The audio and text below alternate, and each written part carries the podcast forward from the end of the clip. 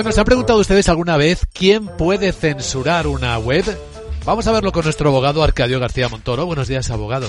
Buenos días, Luis Vicente. ¿De qué hablamos? Pues de una sentencia que era necesaria, puesto el volumen y la importancia que adquieren hoy día los contenidos web. Bueno, por primera vez el Tribunal Supremo se pronuncia sobre la legalidad del cierre administrativo de páginas web y nos aclara que, que solo podrá bloquear la administración el acceso a un sitio web sin contar con la autorización judicial cuando se utiliza para actividades que no tienen que ver ni con la información ni con la libertad de expresión.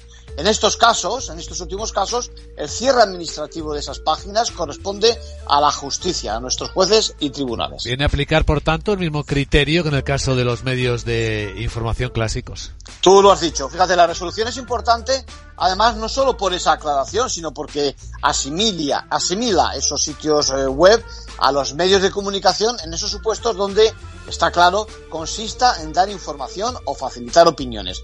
En el caso que ha resuelto la página, vendía medicamentos prohibidos por un lado y por otro promocionaba el derecho al aborto. Pues bien, la primera parte se debió de poder cerrar sin autorización judicial, pero la segunda se halla amparada por las libertades de información y expresión y necesitan de una resolución judicial. En conclusión, pues por una parte, como bien apunta el Tribunal Supremo, en España no existe una norma que establezca un procedimiento para el cierre administrativo de las páginas web y convendría tenerlo. Y por otra parte, repito, destacar el avance que supone incluir a una parte del mundo web en la categoría de medios de comunicación. Gracias, abogado.